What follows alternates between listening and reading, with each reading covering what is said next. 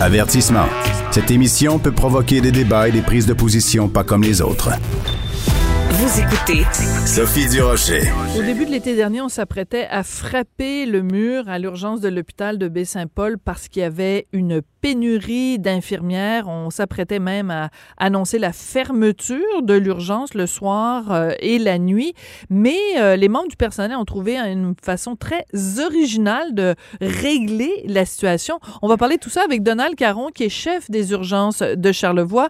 Monsieur Caron. Racontez-nous ce qui s'est passé au début de l'été, le problème qu'il y a eu à l'urgence et comment ça a été réglé. Parce que d'après moi, un, exemple qui pourrait euh, vraiment euh, se, se répercuter à plein d'endroits au Québec. Effectivement, tout le monde se pose la question depuis hier, comment on a réussi à faire ce tour de force-là.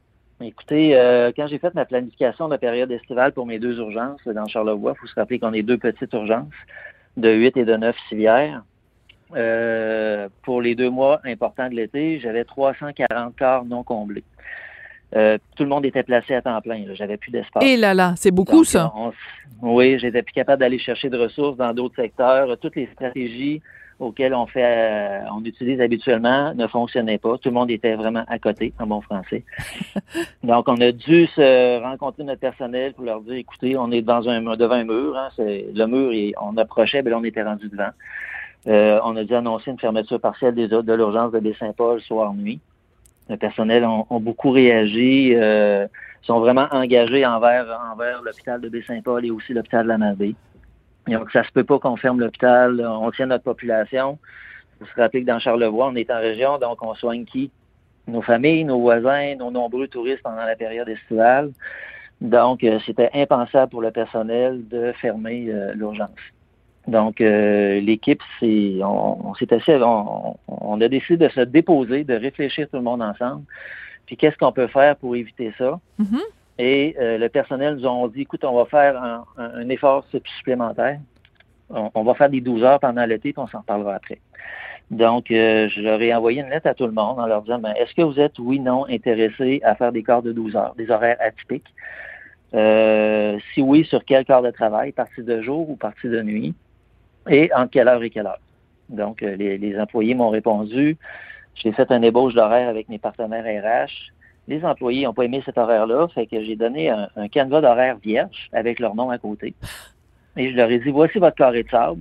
On a des, des, limites, des, bon, des obligations, euh, le nombre d'heures par semaine et compagnie. Donc, proposez-moi quelque chose. Elles se sont rassemblées, elles et ils se sont rassemblés sur un groupe Facebook dont je ne fais pas partie. Et en dedans de 24-48 heures, m'ont proposé un horaire qui finalement me restait, il restait seulement quelques corps non comblés. Incroyable. Donc, juste pour bien comprendre. Donc, vous voyez qu'il y a un problème. Vous dites, voici la façon dont moi, je voudrais le régler. On vous revient en disant, un, ça nous arrange pas. Vous, vous leur donnez carte blanche. C'est vraiment ça que vous avez fait. Donc, eh, il et elle, donc le personnel infirmier, le personnel, euh, euh, ont, trouvé une façon de régler ça. Euh, donc, ce que je comprends, c'est des quarts de travail de 12 heures. Ça veut dire que, mettons, on commence à travailler à 5 heures le matin, on finit à 5 heures le soir. On commence à 5 heures le soir, on finit à 5 heures du matin. On fait ça pendant 7 jours. Donc, ça fait une grosse semaine, mais après ça, on a congé pendant 7 jours. Et ça, cet horaire-là, vous, ça vous permettait, M. Caron, de combler vos besoins en personnel? Non seulement ça m'a permis de combler tous mes besoins de Baie-Saint-Paul, mais ça m'a également permis de dégager deux ressources pour aller prêter main forte à l'urgence de la Malbaie. Wow. Encore là, ça prend une belle, un bel engagement et une, euh, une collaboration extraordinaire de mon personnel pour aller supporter une autre urgence qui est à 50 km. Là. C'est pas leur c'est pas leur, port de tâche du tout. Donc j'ai deux employés qui ont qui ont collaboré, ont accepté d'aller travailler dans l'autre urgence pendant tout l'été. Donc après ces euh, deux mois d'été là, qu'on a réussi à passer au travers, tout le monde était fatigué. C'est 7-12 heures d'affilée, c'est énorme. Euh, j'ai convoqué une rencontre avec mon personnel pour leur dire bon, voici comment ça a été, comment allez-vous, puis qu'est-ce qu'on fait pour l'avenir? Donc, euh, on a décidé à leur demande, là, euh, on fait une autre proposition de modifier les horaires parce que 7-12 heures pour certains d'affilée, c'est trop. En fait, une horaire standard, c'est 6-12 heures suivi d'un 7h50 pour arriver à 75 heures. Certains m'ont dit, ben moi, je veux continuer d'affiler parce que ça me fait 7 beaux jours de congé. Certains m'ont dit, moi, Donald, je veux 3 12 heures, un congé, 3 12 heures, un 7 heures pour me donner 6 jours de congé. D'autres m'ont dit, Donald, moi, je veux 4 12 heures, 4 7 heures. Donc, c'est vraiment un horaire à la carte, euh, fait par le personnel. Donc, imaginez-vous comme un gestionnaire depuis 20 ans, ça me prend... Il a fallu que je me gère moi-même en, lâchant, prise sur mes, mes horaires. Donc, euh, mon, nouveau vocabulaire, c'est leadership partagé avec mes équipes. Mais ça, j'adore ça. Et ça, je veux, qu'on prenne vraiment le temps de s'intéresser à ces deux mots-là. Leadership partagé, parce que ce qu'on entend depuis un bon moment maintenant, à chaque fois qu'on parle du système de santé, c'est on centralise trop. Euh, c'est trop centralisé euh, dans les CIS, dans les CIUS, mais aussi même au point de vue même de, au niveau même de l'hôpital, euh, que des fois, ce qui se passe en haut correspond pas à ce qui se passe sur le terrain, les gens, la main droite, c'est pas ce que fait la main gauche. Vous, ce que vous nous dites, Monsieur Caron, c'est que alors qu'on frôlait la catastrophe, la solution a été une solution humaine où on a décidé de partager le pouvoir. Mais ça, c'est énorme comme changement de mentalité. Ben, c'est différent. C'est certain que ce qui est véhiculé dans la population, c'est souvent les mauvais coups, les difficultés qui, qui, qui surviennent dans le réseau de la santé, mais il y a énormément de bons coups qui se font aussi. Euh, les de 12 heures, je suis pas seul à en faire. Il y a plusieurs établissements qui le font depuis longtemps. Est-ce que c'est à la carte? Je ne croirais pas. Mais euh, c'est ça. C'est innovant, mais pas à 100% non plus. Le leadership partagé, euh, c'est sûr qu'au sein de la capitale nationale, on, est vraiment en gestion de proximité avec notre personnel. On fait des caucus euh, régulièrement avec les équipes. J'ai d'ailleurs, euh, dans 30 minutes, une rencontre avec toutes mes ASI des deux urgences. On se parle, on se voit, on se connaît, puis on est proche. Donc, ça aide. Ben, est-ce que c'est parce qu'on est en région? Est-ce que c'est des petites équipes, ça va mieux? Je le sais pas. J'ai déjà travaillé dans un centre universitaire, puis ça allait quand même aussi bien. Là. Mais c'est certain que pour arriver à ce niveau de performance-là, ça prend des équipes vraiment motivées et surtout engagées et intéressé à faire autrement. Moi, ce que j'aime mes équipes, ça fait 20 ans que je suis gestionnaire. Ça fait 20 ans que je fais la même chose en espérant des résultats différents. Donc, est-ce que je suis fou? fait qu'on a décidé de faire autrement en sortant, en sortant de la boîte puis en regardant ce qu'on pourrait faire différemment. Est-ce que cette mesure-là fait en sorte qu'il n'y a plus du tout de TSO, de, temps supplémentaire obligatoire, ou euh, parfois vous êtes obligé euh, d'y recourir quand même? Ça a diminué beaucoup. J'ai sorti mes indicateurs de performance euh, la semaine dernière. Euh, pour euh, le mois de juillet, aller jusqu'au mois d'octobre, cette année, comparativement à l'année passée, j'ai une diminution de temps supplémentaire de 45% Wow! Et j'ai une diminution du TSO d'environ 80 à 85% Avant, j'annonçais entre 5 et 10 TSO par semaine pour mes, mes, mes deux urgences. La dernière fois que annoncé un TSO euh, date de trois semaines à l'urgence de la Malbaie.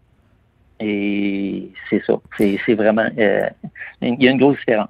Oui, il y a une grosse différence. Puis euh, pour les gens qui nous écoutent, c'est important aussi de comprendre que c'est pas juste combler, des cases dans un dans un calendrier puis des horaires.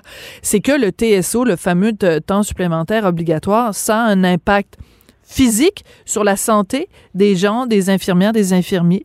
Ça a un impact euh, psychologique aussi parce que, mettons qu'on vous dit à 5 heures, vous, vous devez aller chercher votre enfant à la garderie ou quoi ou qu'est-ce, ben on vous annonce, euh, ben non, tu restes, non seulement tu restes, mais t'as pas le choix, tu es obligé de rester.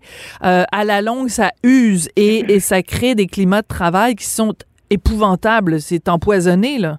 C'est évidemment, ça peut amener des climats de travail toxiques. Euh, l'enjeu des TSO, c'est que euh, les, vraies dernières minutes, c'est ceux qui sont non planifiables. Exemple, euh, j'ai un transfert interétablissement, bon, j'ai un polytraumatisé à la Malbaie, il faut que je le transfère à Québec.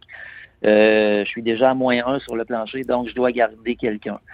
Les fameux TSO planifiés, dont on, on entendait parler dans les médias, c'est je sais trois jours d'avance que je suis au bout de mes ressources j'ai aucune solution. Euh, j'ai fait appel euh, à la main-d'œuvre indépendante. J'ai fait des déplacements d'employés en département. On a tout essayé, puis ça marche pas. Donc, moi, j'avisais mon personnel, écoutez, je poursuis mes recherches, mais Donald, malheureusement, vendredi, euh, il y a des bonnes chances que je te garde en TSO. Fait qu'au moins, ça les aide à se préparer pour leur gardienne, à viser leur, leur hmm. famille, bon, puis s'organiser. Mais un TSO, il faut voir plus loin que l'impact de, fatigue et l'impact professionnel, comme vous l'avez nommé, il y a un impact personnel qui est vraiment important. La personne que je garde en TSO, elle avait peut-être sa seule sortie de la semaine ou du mois planifiée avec ses amis que moi je viens d'annuler parce que je manque de ressources. Euh, ça peut créer des enjeux, des chicanes à la maison, euh, des Mm. enfants qui boudent. euh, donc c'est très, très néfaste. Donc moi, je, je suis très, très heureux de voir que je, je ne suis plus stressé d'annoncer des TSO parce que c'est pas plus fun pour un cadre. On ne le vit pas, le cadre. Évidemment, je me plaindrai jamais de ça. Mais l'annoncer, c'est vraiment très plate aussi. Hmm. Et le nouveau- nos nouveaux horaires, ont quand même, vraiment, comme vous l'avez nommé, baisser les TSO, les TS, mais grandement augmenter la qualité de vie personnelle. On s'entend que la première journée de congé, là, les filles se reposent parce qu'ils ont leur, leur semaine dans le corps. Mais les autres journées, là, là c'est là qu'ils ont le- la qualité de vie augmente, sont plus présentes pour les enfants, le conjoint à la maison, faire leurs activités personnelles, puis faire autre chose que d'attendre le que de travailler. Puis j'ai remarqué aussi une grande diminution d'absence euh, de maladie dernière minute. Êtes-vous j'aurais sérieux? Pas mon congé. Ah J'aurais oui. pas mon congé, donc euh, je le demandais à la dernière minute, parce que si je le demande, je ne l'aurai pas. Mais ça, je le vois plus, ça. Hmm. Les vraies maladies, c'est il y a vraiment une gastro dans la maison, puis c'est moi qui dis rentre pas. D'accord. Donc, même euh, au, au niveau de l'absentéisme, vous avez vu euh, une, une, une amélioration.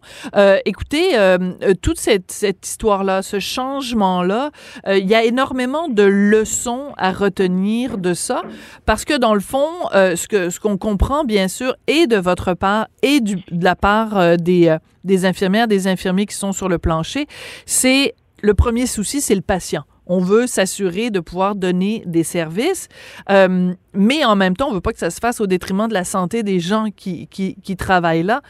Euh, Quelles leçons devraient être retenues de votre exemple, de ce qui se passe chez vous, pour être appliquées peut-être dans le reste du réseau, Monsieur Caron? Ben, en fait, moi, comme gestionnaire, je suis très proche de mon monde, puis j'ai pris pour acquis que l'équipe, mes équipes, comprenaient à quelle, à quelle hauteur était l'enjeu de pénurie de main-d'œuvre dans Charlevoix. Euh, puis je l'avais, je leur avais déjà proposé de faire des 12 heures dans la dernière, là, ou les dernières années, puis ça passait pas. C'est vraiment, euh, lorsqu'on a, on, s'est assis, on, on a décidé de s'asseoir tout le monde ensemble pour vraiment faire un état de situation du nombre de corps non comblés, le nombre de maladies, le nombre de retraits préventifs en grossesse et compagnie, que là, devant l'évidence, tout le monde a fait OK, là, là, on est vraiment rendu là. Donc, moi, ma leçon apprise, c'est ne pas prendre pour acquis que tout le monde comprend ce qui se passe. Euh, jamais sous-estimer euh, l'intelligence collective de nos équipes, ça c'est clair. J'adore ça. Et surtout, ne jamais sous-estimer l'engagement de nos employés. Nos employés, c'est pas seulement des infirmières, des infirmiers, infirmières auxiliaires qui travaillent.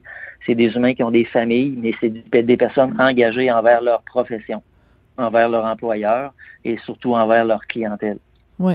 Ça, Envers, envers leur région aussi, c'est c'est c'est c'est c'est c'est- c'est ça aussi, c'est qu'en plus ce mur là que vous alliez frapper, c'était au début de l'été, puis on le sait à quel point dans Charlevoix, euh, avec la pandémie, ben évidemment euh, les les gens voyagent pas à, à l'extérieur, donc les gens ont beaucoup beaucoup voyagé au Québec cette année comme ça avait été le cas l'année dernière, donc euh, il fallait pouvoir faire face à toutes sortes euh, d'urgences. Écoutez, Monsieur Caron, ce que je retiens vraiment, c'est cette idée de leadership partagé, d'être à l'écoute aussi euh, des besoins. Puis euh, je voudrais en profiter pendant que, que je vous parle pour remercier, évidemment, au nom de la population québécoise, euh, tous les infirmières, les infirmiers, les infirmiers et infirmières auxiliaires qui ont mis l'épaule à la roue, qui ont accepté ces quarts de travail vraiment atypiques pour éviter justement qu'on frappe un mur puis qu'on se trouve avec des situations catastrophiques. Donc, ben, chapeau, merci. Puis écoutez, moi, très inspirant comme histoire, euh,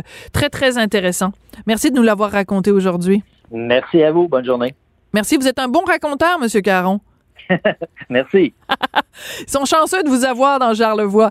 Donald Caron, qui est chef du- des urgences donc euh, de Charlevoix, euh, euh, les, euh, les hôpitaux de, de, de Baie-Saint-Paul et de la Malbaie, donc il nous racontait cette urgence qu'il y a eu cet été et la façon dont on a réussi à la régler, à la régler, pardon, en pensant en dehors de la boîte. C'est ça qu'on fait d'ailleurs aussi euh, dans une certaine mesure à Cube. On pense en dehors de la boîte. Petit parallèle ici. Merci beaucoup à Jean-François Paquet à la mise en onde, à la réalisation. Merci à Florence Lamoureux à la recherche. Et je vous dis euh, à très bientôt. En fait, en l'occurrence, à moins de 24 heures. On se retrouve demain.